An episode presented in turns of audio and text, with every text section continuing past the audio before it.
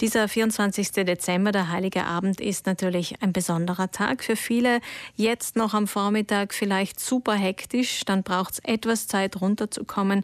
Aber eigentlich zielt natürlich die ganze Hektik überhaupt der Vorweihnachtszeit auf den Abend hin. Um uns einzustimmen, sind die Rituale besonders wichtig. Die Kindermette zum Beispiel. Allerdings mussten pandemiebedingt viele Kindermetten abgesagt werden. Aber es gibt Alternativen, auch in Bozen-Dom. Dekan Bernhard Holzer ist heute bei uns. Guten Morgen. Guten Morgen.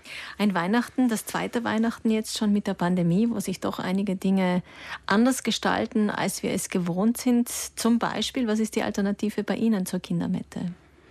Ja, wir haben grundsätzlich das Prinzip, äh, dass wir nichts ausfallen lassen möchten, sondern uns etwas einfallen lassen.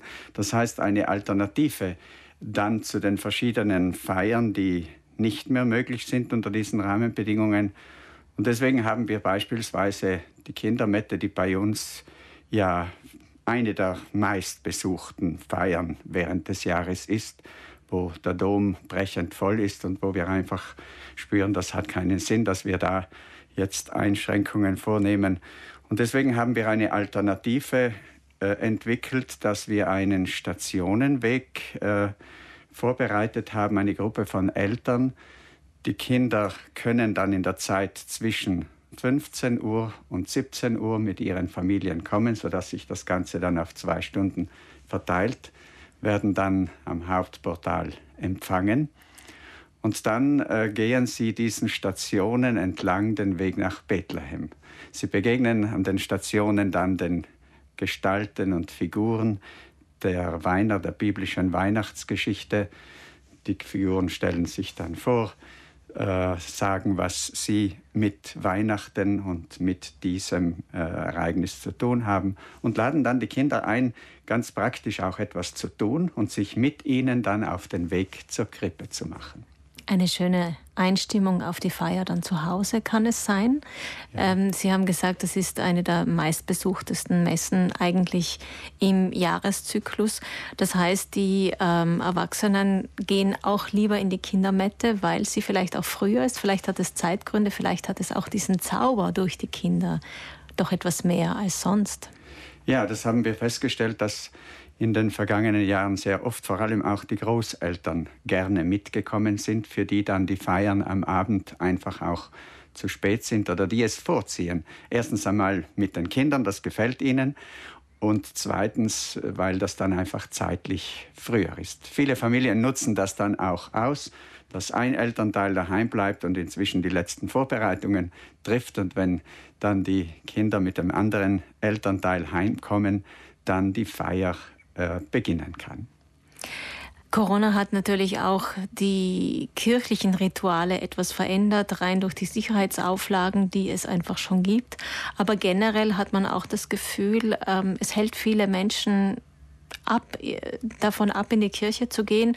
Oder ist das eine Entwicklung, die sich schon vorher abgezeichnet hat? Es ist so, dass viele vielleicht das jetzt auch zum Anlass genommen haben, einen Schnitt zu machen, den sie schon länger vielleicht überlegt haben. Es ist effektiv so, dass äh, weniger Leute zu unseren Feiern kommen. Allerdings stelle ich auch einen anderen Trend fest, dass Menschen zum Beispiel bei unseren Werktagsmessen um 9 Uhr, da haben wir äh, in der Regel jetzt mehr Menschen. Und manche haben dann auch die Rückmeldung gemacht, dass sie gesagt haben, da weiß ich, dass da das Platzproblem nicht gegeben ist. Und dann kann es schon mal vorkommen, dass an Festtagen diese Plätze äh, dann eng werden, auch wenn es bei uns 250 äh, bis zu 300 sind. Andere feiern dann daheim mit dem Fernsehen mit oder in den Radiogottesdienst, der dann auch übertragen wird von verschiedenen Orten. Und deswegen, es gibt Menschen, die haben auch Alternativen dazu gesucht und gefunden. Und gefunden, genau. Haben sich denn die seelsorgerischen Bedürfnisse der Menschen auch verändert? Haben Sie das auch beobachten können? Äh, beobachten habe ich können, dass äh, Menschen verstärkt das Bedürfnis zum Gespräch haben. Sehr viele Telefongespräche, auch so Einzelgespräche, zu denen Menschen sich anmelden. Äh, das habe ich schon den Eindruck, dass dieser Trend verstärkt worden ist dadurch, dass viele Menschen diese Möglichkeit nicht mehr so haben, gerade auch im Altersheimen und so, dass Menschen dieses Bedürfnis nach Nähe, nach persönlicher Begegnung, nach Gespräch haben.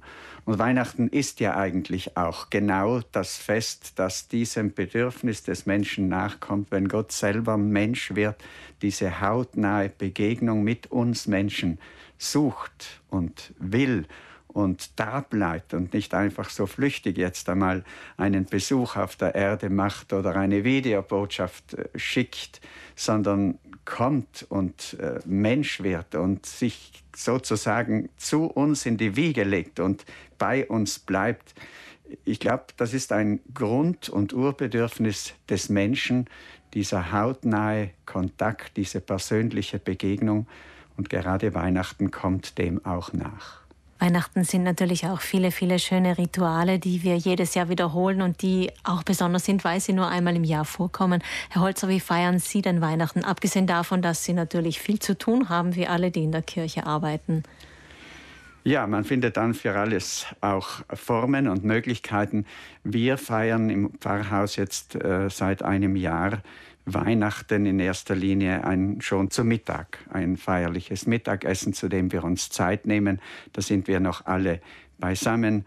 Da ist die Haushälterin da, da ist auch der italienische Kollege da, der andere Priester, der bei uns wohnt und der am Abend dann auch schon wieder in Tramin in Einsatz ist. Und deswegen am Abend bin ich dann eigentlich allein. Und ich genieße auch das, muss ich sagen. Ich zünde dann eine Kerze an und werde dann still und freue mich und lasse meine Gedanken zurückgehen, auch auf das Jahr. Das äh, Fest am Abend ist dann ein sehr stilles Fest, aber ich muss sagen, dass ich das auch genieße. Und dann ist ja die äh, Feier in, in der, äh, um Mitternacht oder beziehungsweise um 23 Uhr haben wir dann die Feier im Dom und das ist natürlich der große Höhepunkt, auf den ich mich dann auch sehr freue. Vielen Dank, dass Sie heute bei uns waren und natürlich auch Ihnen frohe Weihnachten und eine schöne Zeit. Dankeschön, Dekan Bernhard Holzer. Danke, das wünsche ich auch allen Hörerinnen und Hörern, diese Freude und dieses Licht von Weihnachten, das ganz tief hineindringen soll in uns.